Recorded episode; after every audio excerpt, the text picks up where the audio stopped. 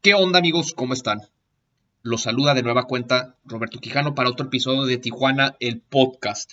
En esta ocasión no tengo invitado, sino que volveré a platicar acerca del artículo que publiqué en Substack esta semana. Próximamente ya tendremos a un buen elenco de invitados. A veces es difícil encontrar invitados de calidad, aparte de que no muchos les encanta hablar y soltarse, entonces pues tenemos que encontrar a los invitados perfectos para que vengan a, platicarnos acerca de sus historias, de sus aventuras en la vida y demás. Pero en esta ocasión aprovecho el espacio para platicarles acerca de mi artículo o ensayo que publiqué en Substack. Lo pueden revisar ustedes en quietud movimiento.substack.com. Y en esta ocasión hablo acerca de la juventud mejor portada de la historia. A mí me llama la atención que estos dos últimos años, quienes han brillado por su ausencia han sido los jóvenes. Estos últimos dos años hemos escuchado sobre todo a burócratas, profesionales de salud, adultos, políticos, hablar respecto a los diversos temas que nos aquejan y particularmente la pandemia.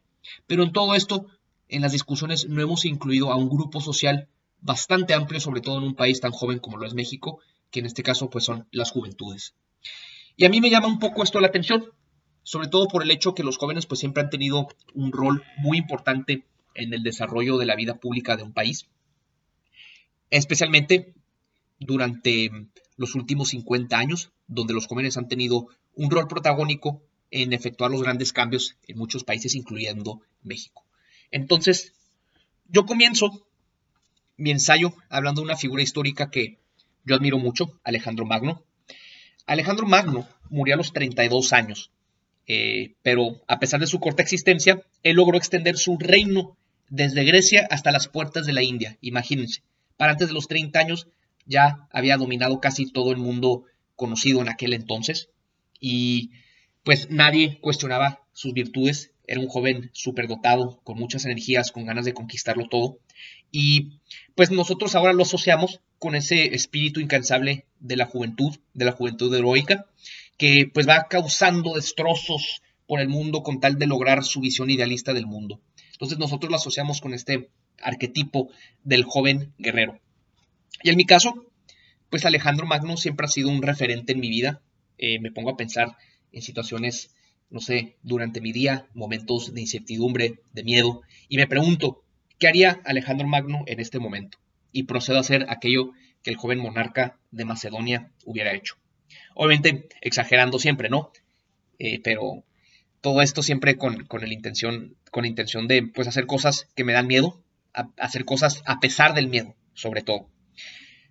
Ahora, nosotros cuando pensamos en las grandes guerras de la historia, pues salvo Alejandro Magno, que es la excepción, pensamos en generales maduros, dígase eh, Julio César, Napoleón, Eisenhower, Aníbal, la figura histórica que tú quieras.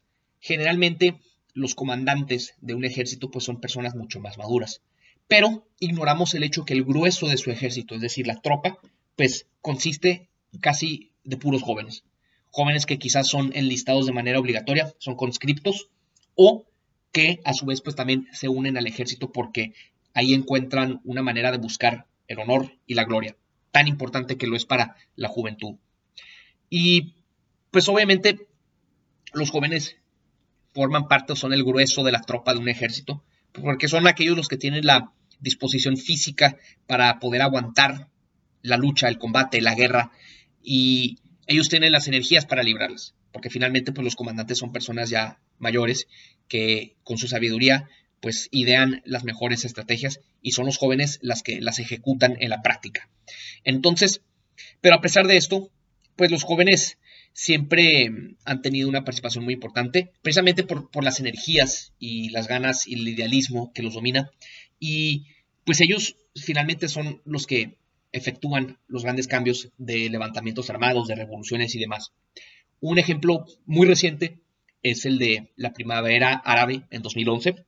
Si ustedes no saben, en el año 2011, les platico rápidamente cómo estuvo, em, todo inició en Túnez un país en el norte de África que forma parte del mundo árabe, del mundo musulmán, que a un vendedor de frutas le incautaron sus bienes por parte de la policía de una ciudad en Túnez.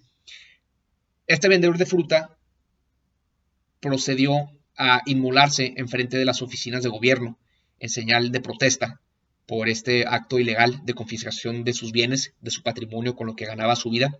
Y esto, que pareció ser un hecho singular, pues tuvo un efecto dominó por todas partes. Todo empezó en Túnez, eh, se dieron una serie de manifestaciones y protestas en contra del autoritarismo del gobierno. En ese caso, en aquel entonces eran gobernados por eh, el presidente Ben Ali, que era un dictador que llevaba desde los años 80 gobernando el país, pues de una manera bastante brutal, no tanto como otros dictadores de la región, pero pues sí eh, limitaba mucho las libertades de los ciudadanos. Por lo tanto, en Túnez se dieron una serie de protestas enormes, enormes en el año 2011, durante la primavera, no sé si recuerdan. ¿Y qué sucedió? Que al final terminaron derrocando a Ben Ali e instaurando un gobierno que hasta hoy subsiste democrático en Túnez. Es un caso fenomenal de transición de dictadura a democracia y aquí los jóvenes tuvieron una enorme participación en empujar los cambios. Y bueno, antes de platicarles acerca del rol de los jóvenes, después de Túnez pues el efecto dominó, llegó a países, por ejemplo, el siguiente fue Egipto, y en Egipto gobernaba eh, Hosni Mubarak, que también llevaba gobernando desde los 80, ahí sí de manera mucho más brutal em, a los egipcios, y pues efectivamente vieron los compatriotas em, egipcios lo que sucedía en Túnez y replicaron lo mismo. Salieron los jóvenes a manifestarse, a demandar mayores libertades, la renuncia del gobernante eh, y finalmente pues Mubarak huyó. Creo que está hoy en día exiliado en Arabia Saudita. Y pues esta misma ola, esta misma primavera se fue a distintos puntos del mundo árabe, incluyendo Siria, Líbano, eh, Yemen eh, y demás. Por eso, eso, esto fue uno de los detonantes de la guerra civil siria que hasta la fecha persiste. Em, en ese caso, no lograron tumbar al gobierno de Bashar al-Assad. Ahí hubo otras variables. Es un tema sumamente interesante. De hecho, mi tesis la escribí acerca del tema del, en gran parte de la primavera árabe y el fenómeno del ISIS. Entonces, ahí luego pueden buscar, si se ponen las pilas en Google, pueden encontrar mi tesis. Y pues bueno, Aquí el punto es que los jóvenes fueron un factor determinante en tumbar a estos gobiernos dictatoriales. Y en gran parte, esta fue la primera revolución que se dio a través de las redes sociales. ¿Por qué? Porque el video de esta persona inmolándose en Túnez recorrió todo el mundo y particularmente tuvo influencia en el mundo árabe. Entonces, como pues todos hablaban el, el idioma árabe, pues se pudo propagar este mensaje, primero a Egipto, luego a Siria, Yemen y a todos estos países. Y pues fueron los jóvenes los que fueron compartiendo estos videos y finalmente pues fueron los que libraron las luchas en las calles, en, el, eh, en, el, en la plaza de eh, si no me equivoco, que es en, eh, en Cairo donde se reunían miles y miles de jóvenes para manifestarse y pues finalmente lo lograron. Ahora, el problema es que en Egipto tumbaron a Mubarak, luego tuvieron un gobierno semidemocrático, pero luego lo tumbaron y regresaron los militares. Pero bueno, aquí el chiste es que fueron los jóvenes los que libraron esta lucha, pero y así han sido eh, factores fundamentales en llevar a cabo los cambios en búsqueda de un mejor futuro, de mejores vidas, mejores oportunidades, pues siempre han sido los jóvenes. Entonces, pues el caso de la primavera árabe es uno de los más recientes. Y ahora, con todo esto, yo no quiero idealizar la participación de jóvenes.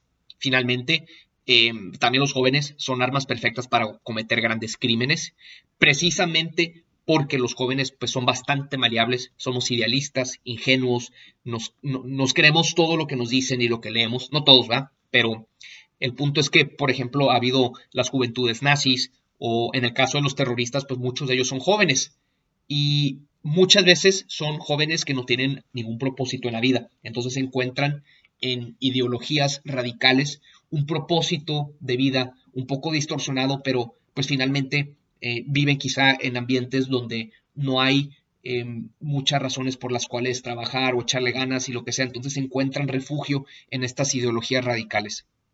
Y pues así siempre ha sido. Eh, las juventudes siempre se han dejado seducir por todo tipo de ideologías. Y obviamente esto va cambiando según las circunstancias de tiempo, modo y lugar. Por ejemplo, en el siglo XX y en gran medida hasta la fecha, las juventudes pues han sido seducidas por, eh, eh, por ideologías de izquierda. particularmente la latinoamericana, ya sea desde la socialdemocracia hasta el socialismo, el comunismo. Y una generación muy interesante en el desarrollo de esta idea que yo les digo, pues es la de 1968. Si ustedes no saben, en 1968 se dieron una serie de manifestaciones por todo el mundo, en gran parte realizadas por jóvenes estudiantes. Y algunas de las ciudades más importantes donde se dieron estas manifestaciones fueron París y la Ciudad de México. De hecho, hay un término para denominar a esta generación, son los soixante en francés, que son los 1968. Y pues esta generación de jóvenes se manifestaba por todo tipo de cosas. Por ejemplo, en París pues se manifestaban en contra del gobierno de Charles de Gaulle, en contra del capitalismo, el imperialismo, eh, querían apoyar a los sindicatos de allá. Y en mayo de 1968 es cuando se da, pues ahora sí como el, apogeo de este movimiento, las barricadas en las calles de París, donde pues se manifiestan y, y, pues hubo una serie de reformas, se lograron ciertas cosas, los jóvenes no ganaron del todo, pero pues sí lograron algunas concesiones por parte del gobierno. En cambio, en el caso de México, pues fue un poco más radical. Ustedes conocen el caso del 2 de octubre de 1968, la matanza de Tlatelolco en la Plaza de las Tres Culturas. Y en este caso los jóvenes se manifestaban por en contra del gobierno autoritario de Gustavo Díaz Ordaz, el autoritarismo del PRI, eh, las injusticias sociales, las Olimpiadas.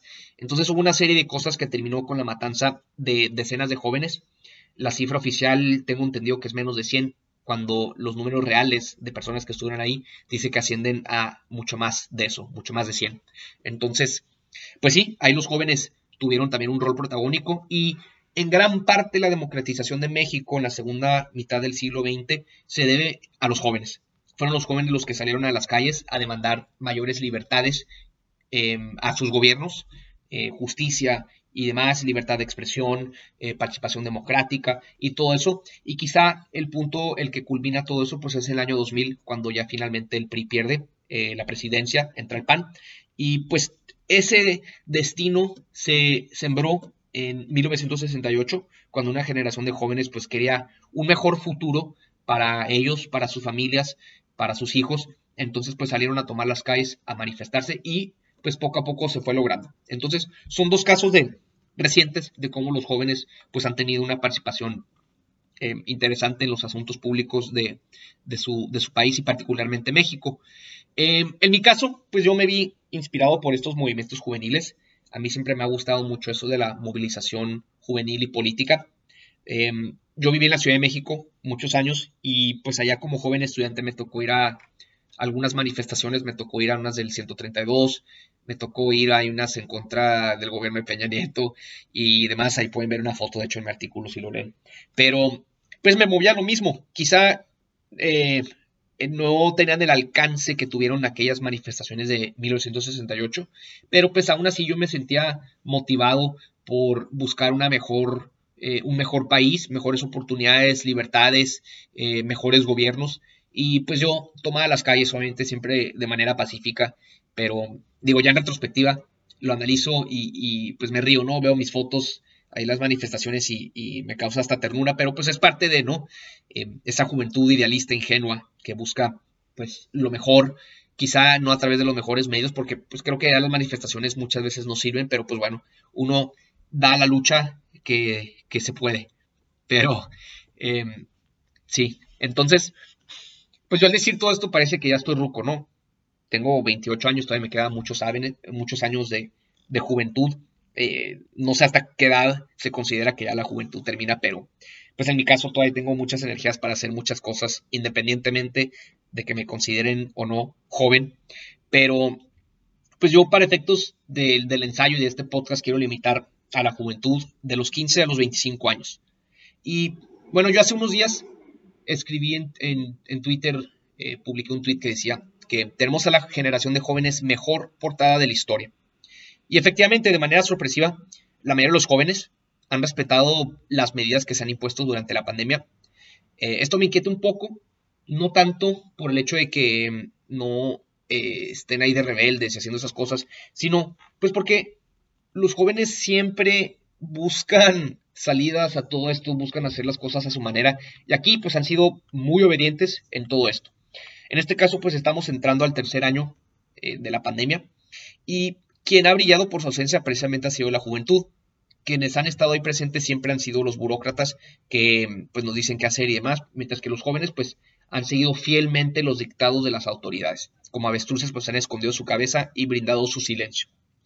Y ahora, para mí, esto me preocupa un poco por lo siguiente.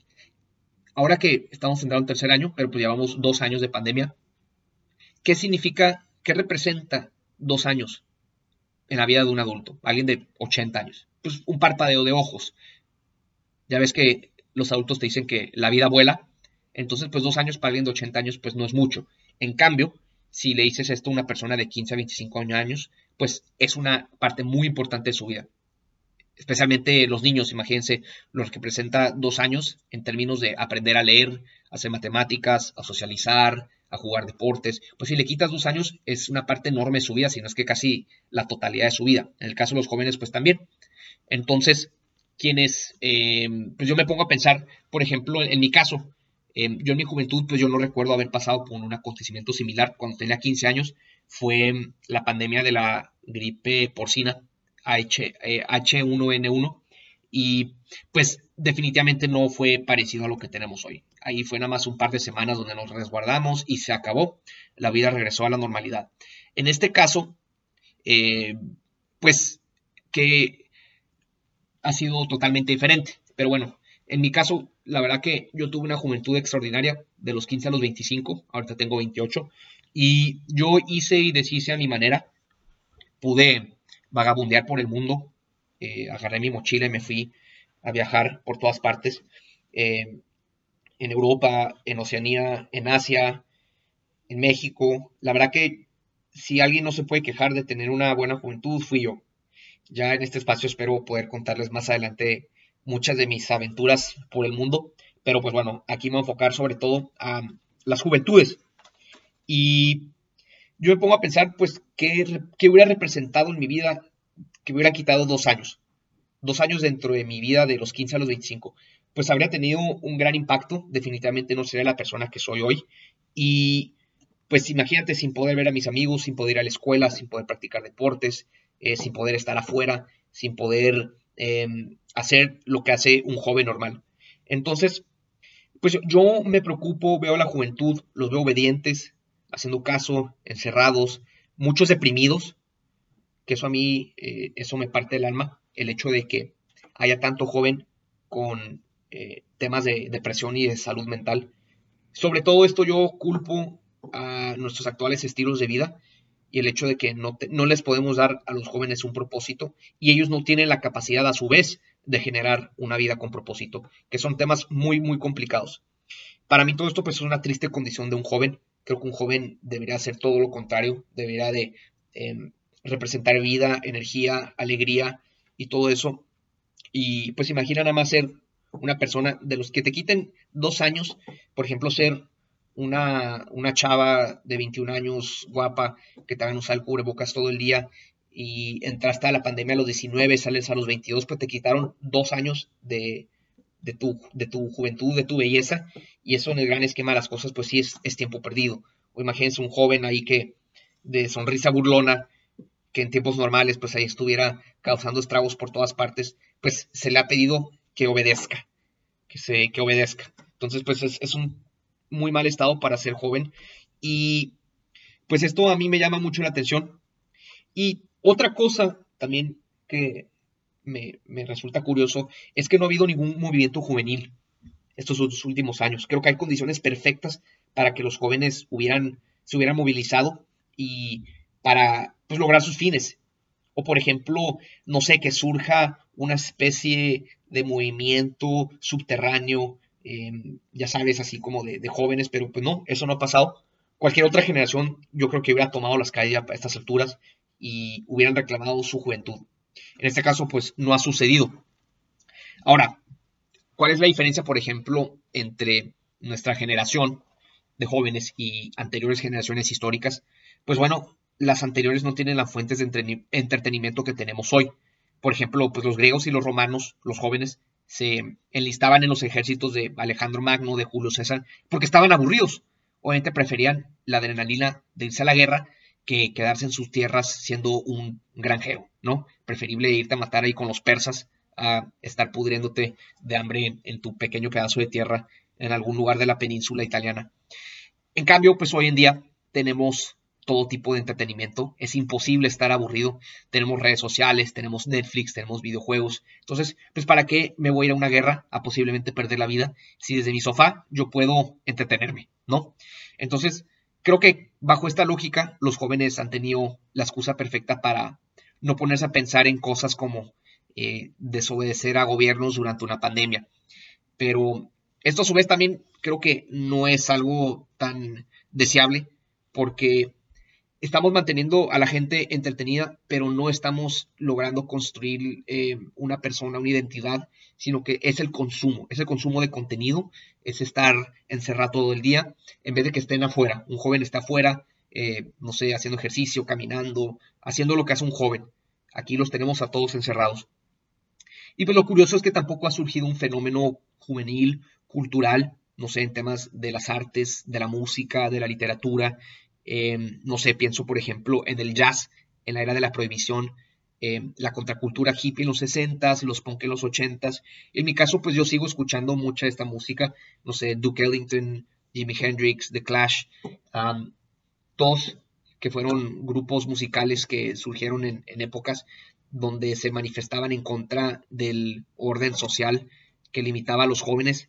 Entonces, eh, pues me pongo a pensar cuáles van a ser las aportaciones culturales de las juventudes de hoy. Los TikToks, pues llevamos dos años haciendo TikToks, se hicieron famosas un puñado de, morras eh, bien buenas, pero pues difícilmente eso puede calificar como una aportación cultural a nivel de Duke Ellington o Jimi Hendrix, ¿no? Entonces, pues no sé, quizá soy yo que me acerqué allá a mis 30 y soy incapaz de ver las aportaciones de los jóvenes a la cultura. Estoy seguro que si me pongo a escarbar, por ahí vas a encontrar algún movimiento juvenil que ha ocurrido en alguna parte del mundo, eh, donde pues se manifiesten en contra del estado de las cosas, que no están satisfechos por cómo va sus vidas. Y pues creo que eh, hoy en día, al menos la imagen en general que yo tengo de las juventudes, pues distan mucho, cuando menos de aquellas de 1968, por más idealistas que sean, por más de izquierda que hayan sido, pues cuando menos tienen un legado interesante que presumir, que en tiempos de autoritarismo ellos se levantaron, hicieron lo que querían y pues lucharon por su visión. Muchos incluso pues contribuyeron a construir un mejor mundo. Hoy México es un país mucho más democrático que el que era en 1968. Entonces, pues sí tienen muchas cosas que aportar. Entonces, eh, a mí se me hace un tema sumamente interesante, sobre todo el hecho de que un grupo social tan energizado como es la juventud, pues esté tan reprimida en estos días, porque pues son finalmente ellos los que surgen con las grandes ideas, son los idealistas. Eh, también creo que romantizamos mucho a, la juventud, eso sí es un hecho, porque de hecho cuando subí mi ensayo a Twitter me respondieron ahí varios, eh, varios amigos, entre ellos Daniel Salinas Basabe, y él, les voy a leer su tweet porque está muy interesante. Él dice, antes el Zeitgeist no estereotipaba al joven como tal y mucho menos lo eternizaba como sucede ahora. Napoleón, por cierto, no era viejo, lo coronaron emperador a los 35, pero para entonces ya había dominado media Europa y conquistado Egipto. Murió de 51 y su carrera acabó a los 45. Maximiliano y Miramón murieron de 34 años y este último fue presidente a los 27. Madero, Zapata y Che Guevara murieron de 39 años e Iturbide de 40. A ninguno de ellos se le estereotipa como joven. Y creo que tiene mucha razón. Creo que vivimos en una cultura que ensalzamos mucho a la juventud. Es esta obsesión con ser y verse joven. En los medios de comunicación, pues lo que más vemos son a jóvenes, son modelos en Insta, en TikTok, y todos pues quieren verse joven eh, lo más posible, en vez de envejecer con dignidad. Eh, por ejemplo, hay otras culturas donde es al revés son los viejos los que son alabados, son los que tienen fuente de sabiduría. En cambio, pues nosotros estamos eternamente obsesionados. Quizá eso habla de que somos una cultura infantilizada y no volteamos a ver eh, lo que es verdaderamente importante. Por supuesto que hay muchísima virtud en la juventud. Eh, finalmente, ¿cómo se llama? Pues han sido, hay grandes ejemplos a lo largo de la historia de jóvenes que han logrado pues grandes cambios y hasta la fecha los hay. Pero pues sí, son cosas muy interesantes. De esto habló mi ensayo de esta semana pasen ustedes a quietudmovimiento.substack.com para que lo puedan leer. Y yo termino esto con el último párrafo, que yo comencé el ensayo y este podcast hablando de Alejandro Magno, que es una de mis figuras históricas preferidas. Y a mí me gustaría que los jóvenes hicieran la siguiente pregunta. Em, ¿Qué hubiera hecho Alejandro Magno en esta situación? En esta situación en la que se encuentra la juventud actualmente. Para mí, la respuesta es muy clara. Vivir y reclamar su juventud. Hasta aquí la dejo. Muchísimas gracias.